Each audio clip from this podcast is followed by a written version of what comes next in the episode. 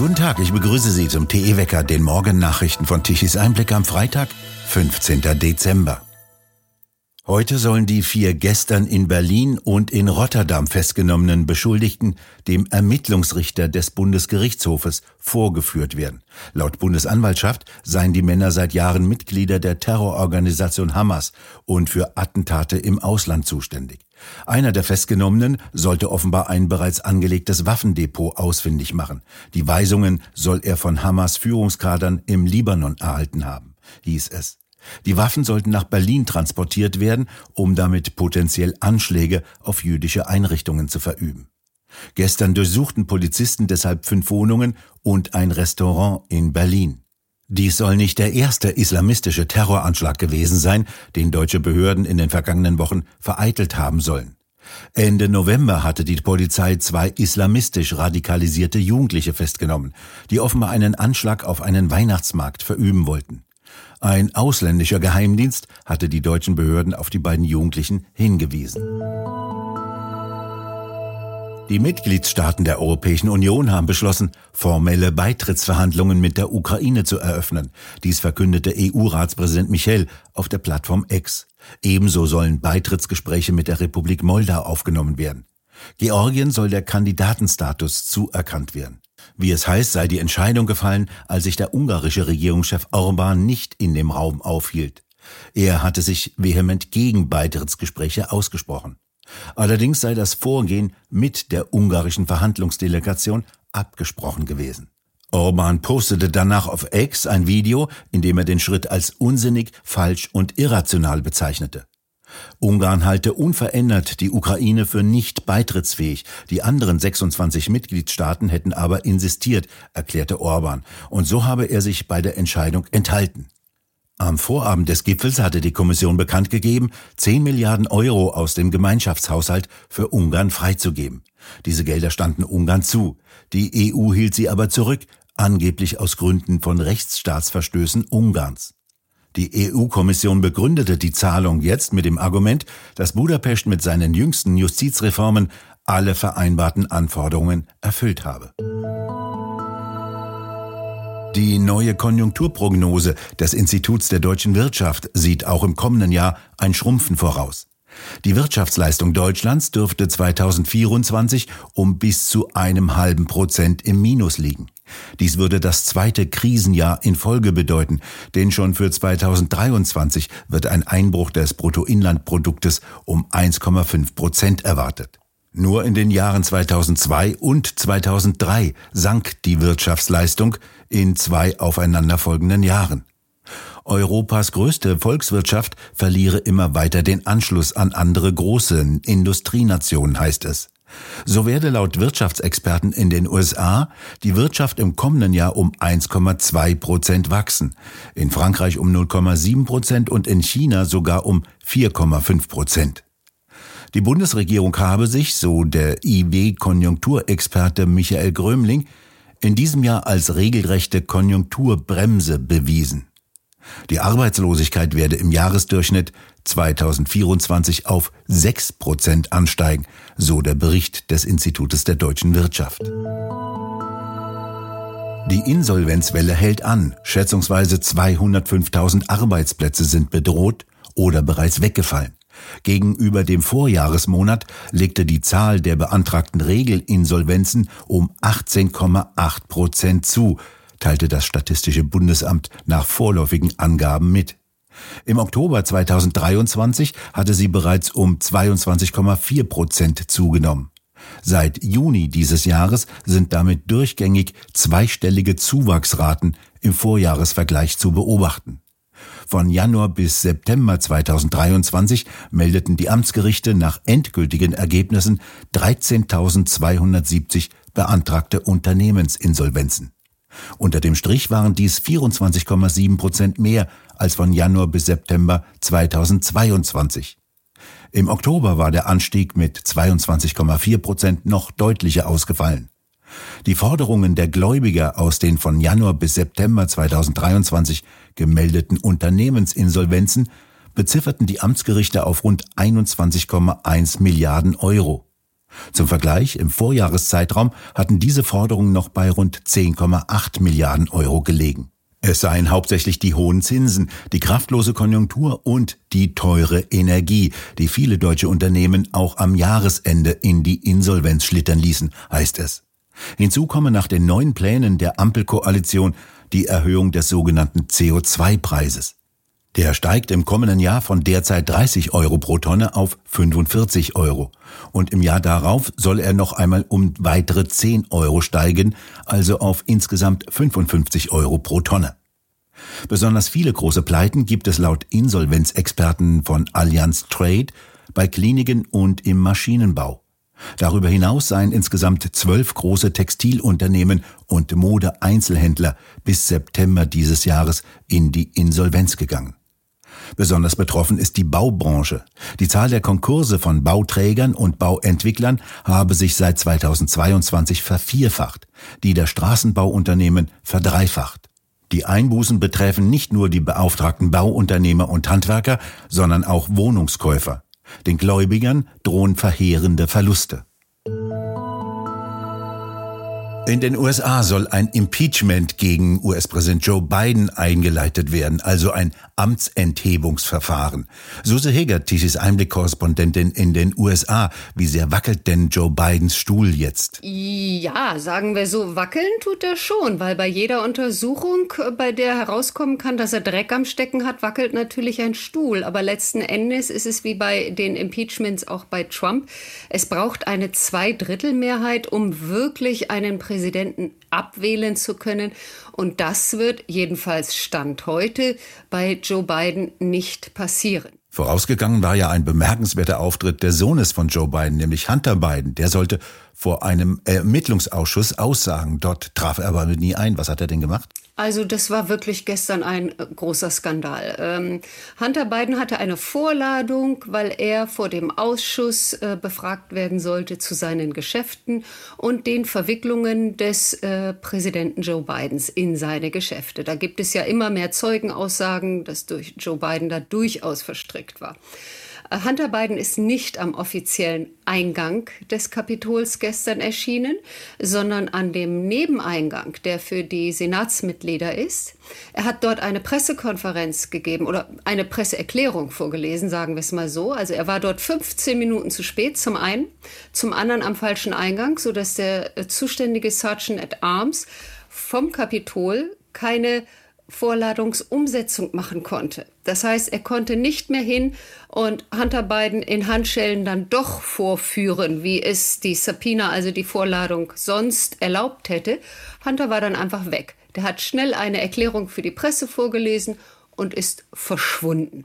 Und das war etwas äh, gemeinsam mit dem Inhalt seiner Presseerklärung, was die Republikaner wirklich zum Schäumen gebracht hat. Also so eine Missachtung des Kongresses ist äh, gerade von einem Präsidentensohn schon einmalig. Was hat er denn gesagt in seiner Stand-up-Pressekonferenz? Ja, also er war lamoyant, nach dem Motto, alle sind böse und man will ja uns einfach nur äh, irgendwie was äh, ans, ans Zeug flicken, was gar nicht stimmt. Und dann hat er sich darüber beschwert, dass die bösen, bösen MAGA-Extremisten über seine Drogenabhängigkeit diskutieren und ob sie sich nicht schämen würden. Ich meine, das Wort Scham und Hunter Biden zusammen ist schon merkwürdig. Also wer diese Fotos da von seinem Laptop gesehen hat, ich weiß nicht, ob dieser Mann weiß, was schämen bedeutet. Aber egal. Das, was wirklich wichtig war an seiner Rede, war seine Erklärung, in der er wörtlich sagte, als es um die Verwicklungen seines Vaters in seine geschäftlichen Unternehmungen ging. Er sagte, lassen Sie es mich so klar sagen, wie ich kann. Mein Vater war nicht finanziell in meine Geschäfte eingebunden, weder in die als praktizierender Anwalt, noch als Vorstandsmitglied bei Burisma, noch in meine Geschäfte mit chinesischen Partnern, nicht in meine Investments in den USA, noch in die im Ausland und ganz sicher war er nicht in meine Geschäfte als Künstler involviert. Dazu muss man jetzt sagen, dass das mittlerweile die dritte Salamischeibe einer Erklärung ist, die ursprünglich mal mit den Worten begann, Joe Biden hätte niemals mit seinem Sohn über dessen Geschäfte auch nur gesprochen. Nachdem das widerlegt werden konnte, nachdem Zeugenaussagen und Bilder hervorkamen, dass Joe Biden mit Businesspartnern von Hunter an einem Tisch saß, hieß es, Joe Biden sei nie in die Geschäfte seines Sohnes involviert gewesen. Und nun sagte Hunter, Joe Biden war niemals finanziell in meine Geschäfte eingebunden. Also das ist schon noch mal eine ganz andere Sache und dementsprechend war der Kongress gestern auch wirklich am Schäumen und die Abgeordneten haben dann bei der Abstimmung, zu der es dann nachher kam, ob es ein Impeachment-Verfahren geben soll, ob es ein, eine Untersuchung dazu geben soll, haben sie einstimmig abgestimmt. Und das war vorher überhaupt nicht klar. Vorher gab es diverse Republikaner, die gesagt haben, hm, wir sind eigentlich nicht die großen Freunde davon, jedes Mal Impeachment zu machen. Wir haben bei Trump gesehen, was das heißt. Wir wissen ja auch wirklich nicht, wie die Beweise sind. Aber dieser Auftritt von Hunter Biden hat alle überzeugt, hier muss untersucht, hier muss gestochert werden. Weiß man denn, was Hunter Biden dazu bewegt hat, zu diesem merkwürdigen Auftritt auf den Stufen des Kapitols? Ich weiß bei sehr wenigen Sachen in Hunter Bidens Leben, was ihn dazu bewegt hat. Ähm, ich weiß nur, dass dieser Auftritt wohl mit dem Weißen Haus beziehungsweise mit Joe Biden abgesprochen war. Also Joe Biden wusste zumindest davon. Ob es positiv für den Präsidenten war, ich wage das zu bezweifeln. Joe Biden will sich ja wieder bewerben für den nächsten Präsidentenstuhl. Wie weit kann ihm diese Geschichte jetzt hier gefährlich werden? Ja, das ist halt die Frage. Ne? Also ähm, noch sind die äh, Demokraten äh, geschlossen hinter ihm ob das so bleibt. Wir wissen ja nicht, was noch bei den Ermittlungen herauskommt. Bis jetzt ist alles, was ans Tageslicht kam, noch irgendwie mit, ja, aber da fehlt ja der Beweis wirklich und so weiter, ist so abgebügelt worden. Man hat allerdings auch nicht versucht, bei den Sachen, die zu einem Beweis hätte werden können, genauer zu wühlen. Ich gebe ein Beispiel. Es gibt diesen berühmten Satz von Hunter Biden, wo er sagt, oder wo er eine SMS schreibt, eine WhatsApp-Mitteilung, wo er schreibt, ich sitze hier mit meinem Vater und wenn du nicht bis dann und dann das und das machst, wird mein Vater sehr wütend werden. Das wäre jetzt eine einfache Sache, mal zu prüfen, wo war Joe Bidens Mobiltelefon und wo war Hunter Bidens Mobiltelefon. Wenn Joe Bidens Mobiltelefon, ich sage mal, in Washington war und Hunter Bidens Mobiltelefon in äh, Los Angeles, dann ist es klar, Hunter Biden hat sich das aus den Fingern gesogen. Wenn beide in der gleichen Zelle eingeloggt waren, ja gut, dann ist die Wahrscheinlichkeit, dass sie zusammengesessen haben, sehr groß. Also an solchen wirklich Basisuntersuchungen fehlt es bisher. Es kommt vom, äh, Weißen, vom, vom FBI keine großartige Unterstützung und auch darum wird es in, diesem, äh, in dieser Untersuchung jetzt gehen. Suse Hege, haben Sie vielen Dank für Ihre Informationen über die neuesten Wolten aus dem Leben von Hunter und Joe Biden. Gerne. Zitat Laut Vizekanzler Robert Habeck sollte die Transformation Deutschland in eine grüne Lehrbuchzukunft katapultieren und Wohlstand erneuern. Kanzler Scholz versprach Wachstumsraten wie in den 50er und 60er Jahren. Stattdessen steckt die Bundesrepublik in einer Rezession.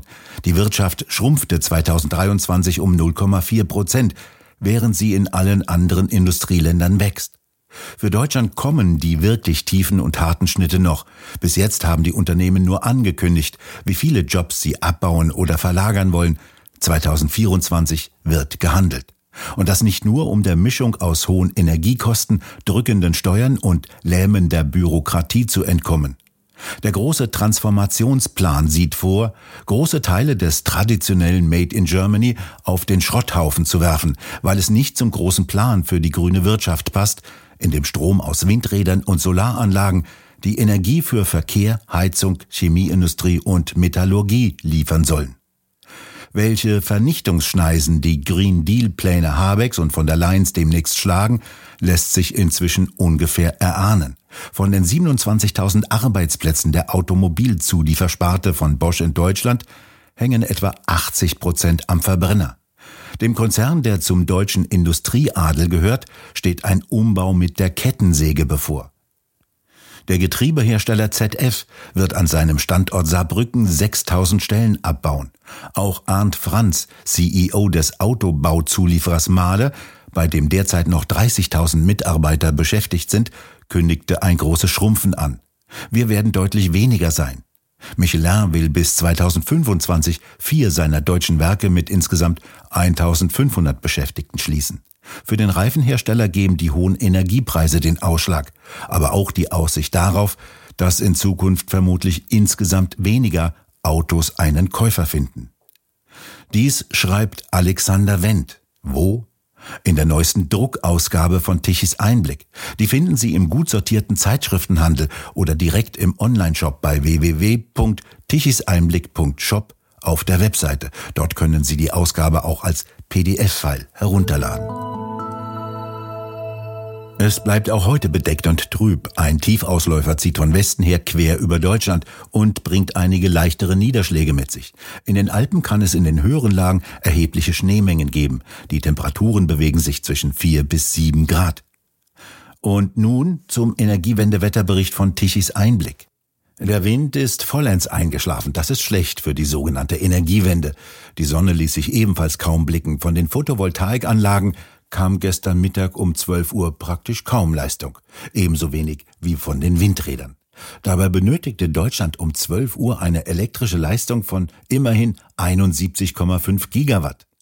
Die verbliebenen konventionellen Kraftwerke liefen auf Hochtouren und erzeugten eine elektrische Leistung von knapp 50 Gigawatt um 12 Uhr mittags. Gut, dass die Nachbarländer liefern konnten. 9 Gigawatt kamen um 12 Uhr mittags über die Grenzen zu einem ansehnlichen Preis von knapp 120 Euro pro Megawattstunde. In Sonntagsreden erzählen Habeck und seine Leute unermüdlich, dass fast 150 Gigawatt an elektrischer Leistung von Windrädern und Photovoltaikanlagen installiert seien. Das ist etwa das Doppelte der maximalen Last, die Deutschland benötigt. Die sogenannten Erneuerbaren müssten also Deutschland locker versorgen können. Herr Habeck, warum klappt das denn nicht? Wir bedanken uns fürs Zuhören. Schön wäre es, wenn Sie uns weiterempfehlen. Weitere aktuelle Nachrichten lesen Sie regelmäßig auf der Webseite tichiseinblick.de und wir hören uns morgen wieder, wenn Sie mögen.